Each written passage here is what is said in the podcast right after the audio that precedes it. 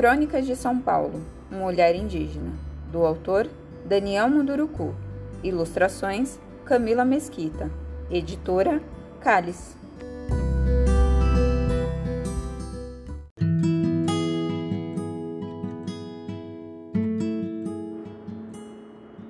Pirituba, lugar com muita taboa, taboal. Por falar em cobras, ocorreu-me a existência de Pirituba, lugar marcado pela presença de taboas. Nesse lugar, também conhecido como taboal, é muito comum a presença de animais rasteiros. Isso é assim devido ao fato de pequenos animais irem se aninhar sobre as folhas longas das taboas, que caem até o chão. O lugar vira um prato cheio para serpentes, que rastejam à procura de alimento. Foi em Pirituba que achei meu primeiro trabalho, logo que cheguei em Sampa. Não tinha muita experiência como professor, mas queria muito encontrar meu primeiro emprego. E com isso, igual às serpentes, ir em busca do meu alimento. Olhando agora para trás, vejo que fiz o mesmo caminho dos seres que me causam tanta repulsa. Busquei meu alimento no Tabual, em Pirituba. E confesso, gostei muito da gente dali.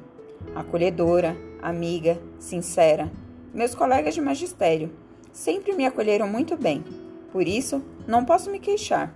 Só posso louvar a sua hospitalidade e o seu profissionalismo. Foi ali que tive minha primeira experiência em sala de aula e minha primeira experiência de vida na cidade grande. É claro que continuava assustado com toda aquela novidade e não deixava de temer o avesso, do avesso, do avesso, como dizia Caetano Veloso. Mas não posso negar que meus alunos foram os grandes responsáveis pelo meu aprendizado profissional. Eu era bem mais jovem quando cheguei a São Paulo.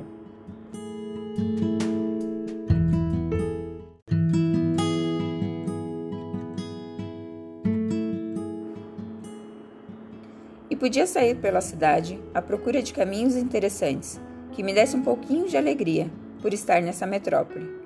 O que vim fazer aqui? Como pude abandonar o norte? Não estaria traindo minha gente?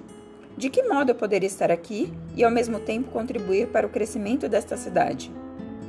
Ia para as praças de Perituba com essas perguntas na cabeça. Ficava sentado esperando uma resposta. Meus ancestrais, presentes naquele solo, tinham que me dar algumas pistas para que eu descobrisse o caminho que eu deveria seguir. Olhava para as árvores como em súplica.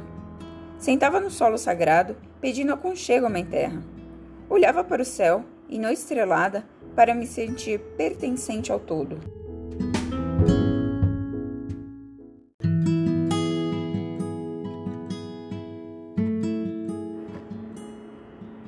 Foi assim que, aberto aos saberes antigos, mas cheio de dúvidas e incomodado pela desesperança, num domingo, um jornal de páginas amarelas caiu em minhas mãos e mostrou para onde ir, ou melhor, onde ficar: Pirituba.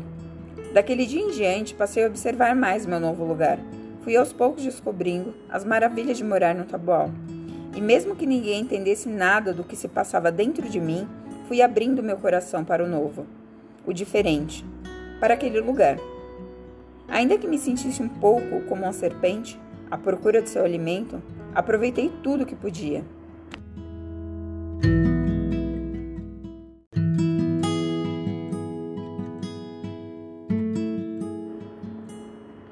Para não decepcionar os meus antepassados, que me disseram o que fazer, foi ali, em Pirituba, que fui compreendendo lentamente o magnífico papel que me cabia como professor, confessor de meus sonhos.